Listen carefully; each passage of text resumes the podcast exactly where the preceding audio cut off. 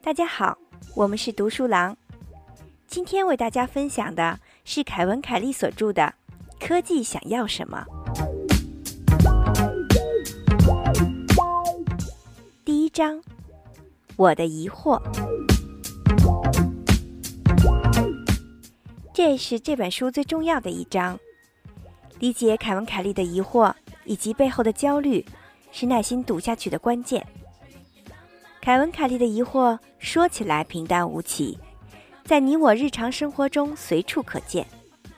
比如说，我们的生活中充斥着技术元素，甚至我们指望更强大的抗生素、更神奇的纳米科技、更开放的网络系统和新型的能源，为我们带来更便捷、舒适、安全的生活。另一方面，我们对科技生活处处充满恐惧，我们担心。科技会剥夺人的权利，甚至某一天会主导人的世界。我们焦虑科技背后是否总是藏着一只邪恶的眼睛。我们哀叹无法与强大的科技抗衡，同时已经无法想象没有科技的生活。如果凯文·凯利的疑惑仅仅是这些，那说明他的焦虑并未超过海德格尔的技术批判理论。也没有超过伴随着晚期资本主义和高科技兴起的生态主义、环保主义和绿党政治。凯文·凯利试图看得更远，在非人力动力成为工业革命的引擎，人工智能业已经侵入人类生活，真正的自然界正不可逆地演化为人工自然的时代，科技的生命化特征已经成为现实世界。无法根除的特征。凯文·凯利的疑惑，用他自己的话说，叫做“科技是否具备人性”。这并非用拟人化的浪漫语言来描绘我们周遭的科技事物。提出这一问题的根本冲动，是想重新思考人与机器的关系。这种关系并非事先确立的一个前提。科技是人脑的产物。就这么简单。这种思考导向一个富有人情味儿，但绝非仅仅是人情味儿的一个话题：科技想要什么？在本章的末尾，凯文·凯利提前给出了这一问题的答案。意识到科技的需求，大大减少了我在决定如何与科技交往时的困扰。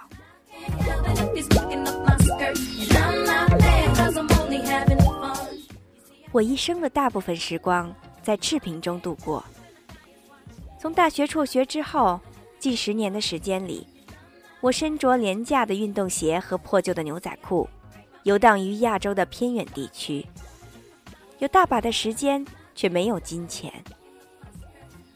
我最了解的城市被中世纪的财富包围，走过的土地受着古老农工习俗的束缚。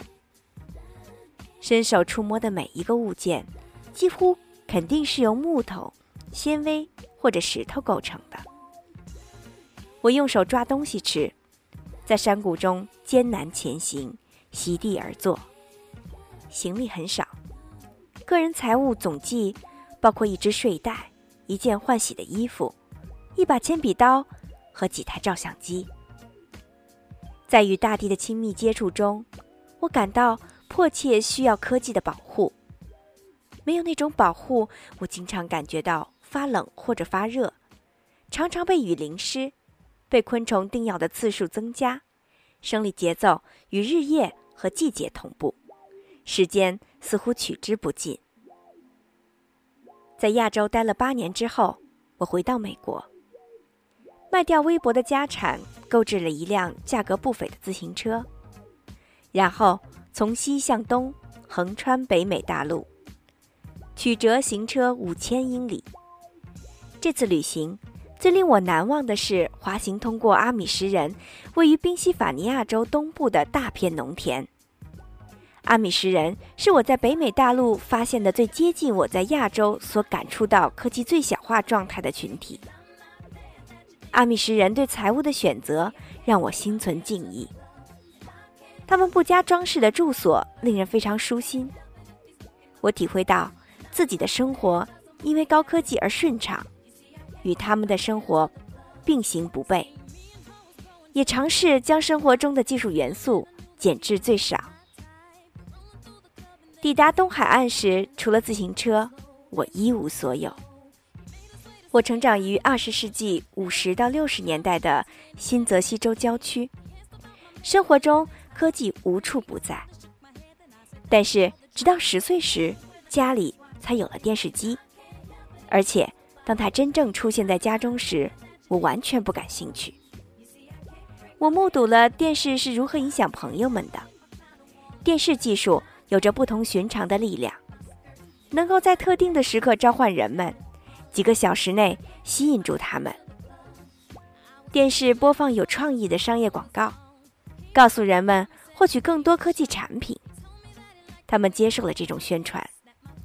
我注意到了其他有影响力的技术，例如汽车，似乎也可以使人顺从，推动他们购买和使用更多的科技产品和服务，比如高速公路、汽车电影院和快餐。我决定将自己生活中的科技元素压缩到最低限度。青少年时期，我很少与人聊天。对我而言，科技自言自语的嘈杂声仿佛掩盖了朋友们真实的声音。越少摄入科技的逻辑循环，自己的人生轨迹似乎就越顺畅。横穿美国的自行车之旅结束的那一年，我二十七岁。我在纽约州北部购置了一块土地，隐身于此。那里林木繁茂，不需要任何建筑规范。我和一位朋友一起砍下橡树，锯成了木料，用这些自制的木材建起了一所房子。我们钉紧每一块杉木板，依次搭在屋顶上。我还清晰地记得搬运数以百计的大石块修建一堵护土墙的场景。这墙不止一次被溢出的溪水冲垮过。我靠自己的双手搬运了很多次。另外，我们用更多的石块在客厅砌好了一座巨大的壁炉。尽管工作很辛苦，但这些石块和橡木木材让我充分体验到阿米什般的满足感。不过，我不是什么阿米什人。我认为，如果要砍倒大树，使用链锯是非常明智的选择。任何一位拥有链锯的森林部落成员都会同意这一点。一旦我们的注意力被吸引到了科技上，并且更加确定自己的需求，那么某些科技优于其他技术就是不言自明的了。如果说在不发达的世界里，旅行教会了我一些道理，这道理就是阿司匹林、棉衣、金属罐和电话是伟大的发明。它们属于好的科技。世界各地的人们尽其所能获取这些物品，几乎没有例外。任何人如果曾经拥有设计完美的便捷工具，就会明白它可以扩大自己的精神世界。飞机拓宽了我的视野，书本开启了我的思想，抗生素挽救过我的生命，摄影术激发出我的灵感，甚至链锯。可以轻松锯开手斧难以对付的树瘤，也渐渐让我对树木的美丽和力量心怀敬意。这种敬意是世界上其他任何事物都无法产生的。我开始痴迷于挑选几种可以拓展精神世界的工具。一九八零年，我成为全球概览的自由撰稿人。这家杂志。让读者自己从浩如烟海的自编素材中选择和推荐合适的材料。二十世纪七八十年代，全球概览本质上是一家先于网络和计算机出现的由用户建立的网站，使用的是廉价的新闻纸。读者即作者，人们精挑细选的简单工具能够引起生活的变化，这令我激动不已。二十八岁时，我开始销售邮购的自助游指南。这些资料包括关于如何进入占世界大部分的科技欠发达地区的信息。当时我仅有两项重要的资产，那就是自行车和睡袋，因此从朋友那里借来了一台计算机，那是一台早期的苹果二代，使我的这项兼职实现了自动化。又找到了一只便宜的电话调制几条器，通过它把文稿送给印刷厂。全球概览的一位对计算机感兴趣的编辑同事私下给了我一个来宾账号，使我得以远程的参与一个处于实验阶段的电话会议系统。该系统由新泽西理工学院的一位教授管理。不久，我发现自己沉迷于一件规模更大、范围更广的事物——新生的网络社区。对我来说，这是一块比亚洲更陌生的新大陆，于是我开始对它进行报道，仿佛在报道异域的旅行的目的地。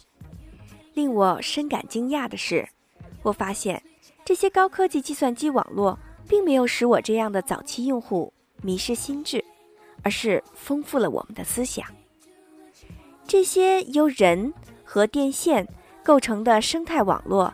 具有某些意想不到的有机性，在完全的虚无之外，我们正在培育虚拟的共同体。数年之后，当互联网终于出现的时候，对我来说早已经不是新鲜的事物了。随着计算机进入了我们的生活中心，我对科技有一些过去未曾注意的一些新发现。科技除了能够满足和创造欲望。以及节省劳动之外，还有其他的功能，那就是创造新的机会。我亲眼见证了在线网络将人们的观念、选择以及其他情况下不太可能遇到的人联系起来。在线网络释放了激情、多重的创造力和无私的精神。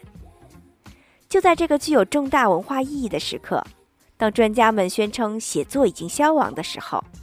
数百万人开始了在线写作，数量比过去还要多。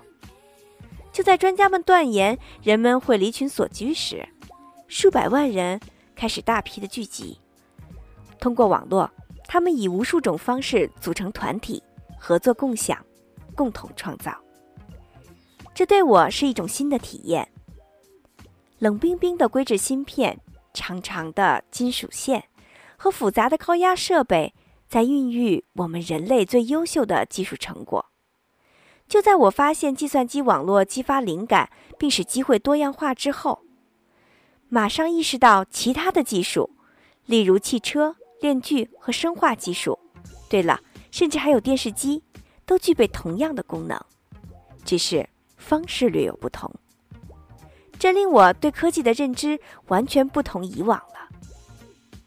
我热衷于早期的远程会议系统。一九八四年，全球概览以网上办公的形式聘用了我，帮助编辑第一本评论个人电脑软件的消费者出版物。我相信，也许我是世界上第一个被在线聘用的人。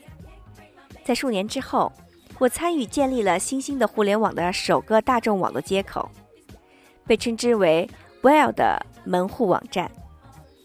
一九九二年，我帮助创办了《连线》杂志，数字文化官方喉舌，在发行前七年内担任内容策划。从那时候起，我就坚持尽可能少的使用科技产品。现在，我的朋友们从事各项发明创造工作，包括超级计算机、基因药物、搜索引擎、纳米技术和光纤通信。所有这些都是新生事物，目及之处，我都能看见科技的改造力量。但是我没有掌上电脑、智能手机和蓝牙设备之类的产品，也不写微博。我的三个孩子在拒绝电视的环境里长大，现在家中仍然没有广播或有线电视。笔记本电脑和我无缘，旅行时我不会携带电脑。在我的圈子里，我常常。最后一个添置最新的必备设备。现在我骑车的时间比开车要多。朋友们忙于应付不断震动的掌上设备，而我继续与各种各样的科技产品保持距离，以免忘记自己的身份。同时，我还管理着一家很受欢迎的内容每日更新的网站，名为“绝妙工具箱”。很久以前，我在全球概览评估读者精选出来提高个人自主性的工具，这个网站就是那份工作的延续。我的工作室源源不断地收到自制工具，提供者希望得到宣传，他们当中有很大一部分再也没有被领走。我的周围堆满了器物，虽然生活中小心翼翼，但是我还是有意地选择了让自己尽可能多地接触科技产品。我承认，自己与科技的关系充满了矛盾。我想。各位读者也会面对这样的矛盾。今天，我们的生活无法摆脱这样一个复杂且持续的现实，也就是越来越多的技术元素带来的便利和个人减少对科技的依赖性之间的对立关系。我应该给孩子买这些设备吗？我有时间熟悉这套节省劳力的设备吗？当然，如果再进一步的话。还会考虑，科技到底将从我的生活中夺去什么？这是怎样的一股全球性的力量，令我们既爱又恨？我们该如何应对？可以拒绝吗？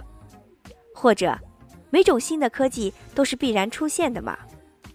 面对不断涌现的新事物，我是应该支持还是质疑？我的选择重要吗？我需要找到这些答案。在我面对科技左右为难时予以指导。我的第一个疑惑是最基本的。我意识到，对于什么才是科技，过去我一无所知。它的本质是什么？如果不知晓科技的本质，那么当一项新的技术问世时，我将缺乏评判的框架来评判应该以热烈还是消极的心态去接受。我对科技本质的疑惑以及与它矛盾的关系，让我花了七年的时间思考，并最终促成了本书的写作。我的研究让我返回时间的起点，又前往遥远的未来。我深入探究科技史，在硅谷我的住所，聆听未来学家的演讲，富有想象力的描述未来的情景。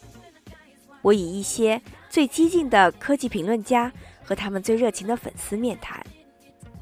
回到宾夕法尼亚的乡下，花更多的时间与阿米什人在一起，在老挝、不丹和中国西部的山村中旅行，倾听物资匮乏的穷人的心声，访问实力雄厚的企业的实验室。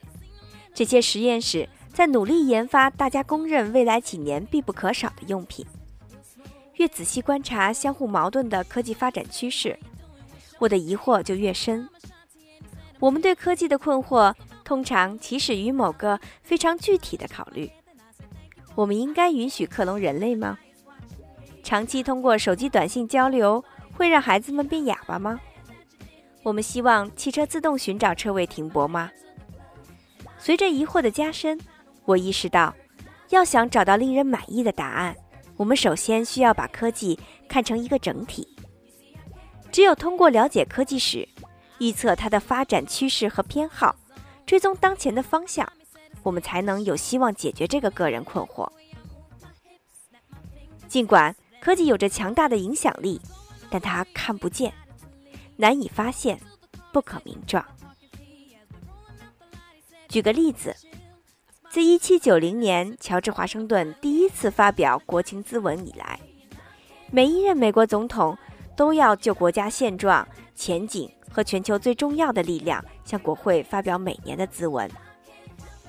1939年之前，科技这个术语从未以口语的形式出现。1952年之前，它从未在一篇国情咨文中出现过两次。毫无疑问，我的祖父母和父母。已经被科技包围，但作为所有发明的总和，在其成熟期的大部分时间里，科技是个无名氏。科技这个词在字面上来自希腊语。古希腊人使用“科技”这个词时，指的是艺术、技能和手艺，甚至还有点聪明的意思。最贴切的翻译，也许就是才智。科技用来表达巧妙运用现有条件完成任务的能力。从这个意义上来说，荷马这样的诗人极为看重这一品质。奥德赛王便是这样的一位大师。而柏拉图与当时的大部分学者一样，认为这个词指的是低层的知识，是不纯洁、低俗的东西。因为对实践知识的蔑视，柏拉图在对所有的知识进行复杂分类时，省略了对手工艺的说明。当然，科技本身不会消失。希腊人发明了铁焊接、风箱、车床和钥匙；他们的学生罗马人发明了拱顶、引水渠、锥制玻璃、水泥、下水道和水磨坊。但是，在他们的时代以后很多个世纪，总体而言，所有被制造出来的科技产品，实际上是不为人知的，从未作为一个独立的主题进行讨论，甚至显然从未被人们思考过。在古代世界里，科技无处不在，人们却视而不见。在接下来的许多世纪。学者们继续将制作物品称之为手艺，将创造力称之为艺术。随着各种工具、机器和精巧装置的传播，操作他们的工作被称之为有用的艺术。每一项有用的艺术，例如采矿、编织、金属加工和缝纫，都有自己的独门秘籍，通过师徒关系代代相传。不过，这仍然是艺术，这个词汇在此处表达了将其原意的奇特延伸，保留了古希腊语中的手艺和材质之意。在接下来的几千年中，人们认为艺术和技术显然属于个人范畴。每件艺术作品，无论是铁制的栅栏还是药方，都被视为特定个人的特殊才能而产生的独一无二的表现形式。任何产品都是单个天才的杰作。按照历史学家卡尔米查姆的解释，大规模生产是传统思想无法想象的。这不仅是因为技术的原因。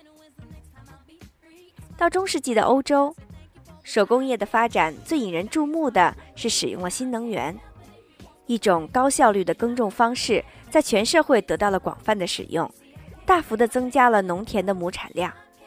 同时，人们改进了水磨坊和风车，提高了木材和面粉的产量，改善了排水系统。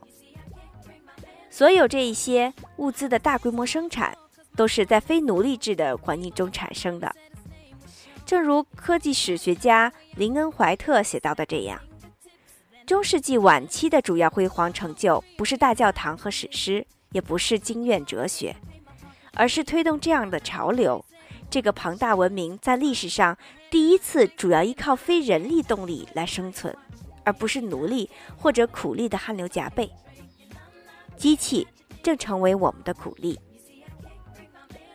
十八世纪，几种革命让社会翻天覆地，工业革命是其中之一。机械生物侵入农庄和家庭，但人们对这种入侵同样没有称谓。最终，在一八零二年。德国根根廷大学经济学教授约翰·贝克曼为这股新兴的力量命名。贝克曼认为，有用的艺术迅速传播，重要性日益增加，因此需要按照系统的结构来教学。他谈到建筑艺术、化工艺术、金属艺术、砖石工程、制造工艺，并且首次宣称这些知识领域是相互交叉的。他把这些知识统一整理为综合课程，撰写了题为《技术指南》的教材，重新使用了那个被遗忘的古希腊词汇。贝克曼希望他的纲要成为这一领域的第一门课程。事实的确如此，并且不止于此。这本教材给科技命名，就像今天我们所做的那样，科技有了名称，就此不再隐形了。注意到它的存在之后，我们会感到非常诧异：人们怎么能够对它视而不见呢？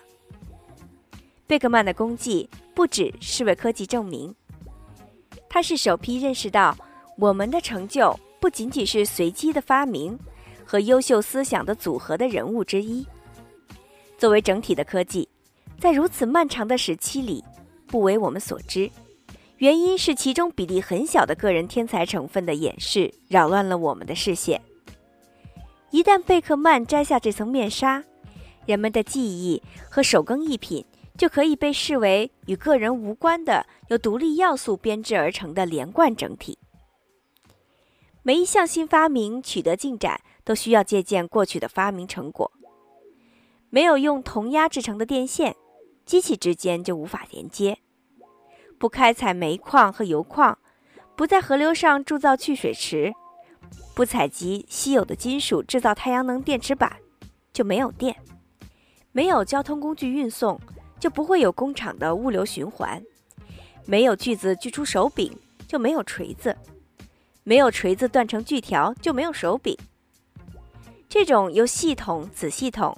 机器、管道、公路、线缆、传送带、汽车、服务器、路由器、代码、计算机、传感器、文档、催化剂、集体记忆和发电机组成的全球范围内的循环不断、相互连接的网络，整套由互相关联、互相依存的部分组成了宏大装置，形成一个单独的系统。当科学家开始研究这个系统的运转过程时，很快就注意到了一些不寻常的迹象。科技的庞大系统经常像原始有机体一样工作。网络，特别是电子网络，显示出仿生行为。我在早期体验在线生活的时候发现，发出电子邮件之后，网络会将邮件截成数段。然后通过多条路径将这些片段发送至收件人的地址。多路径并不是事先预定好的，而是根据整个网络的实时流量临时决定的。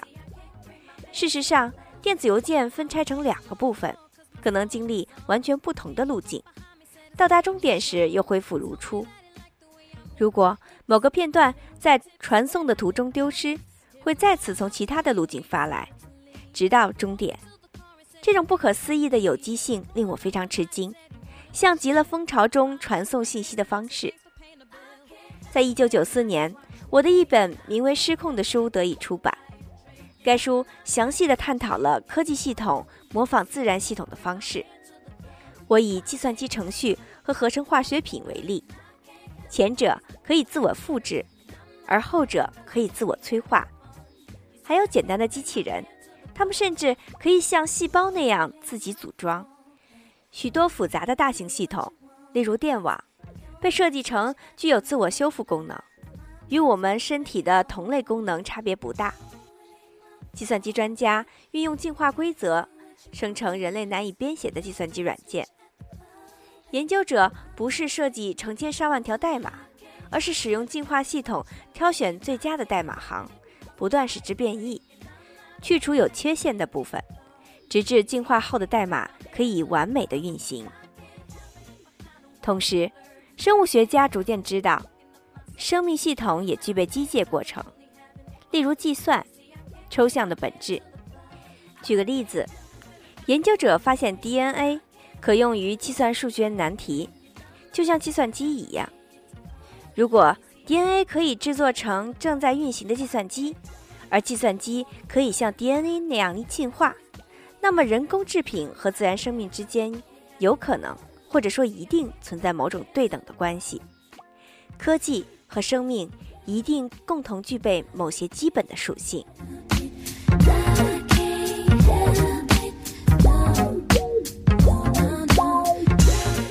今天就为大家分享到这里，明天继续为大家分享科技想要什么。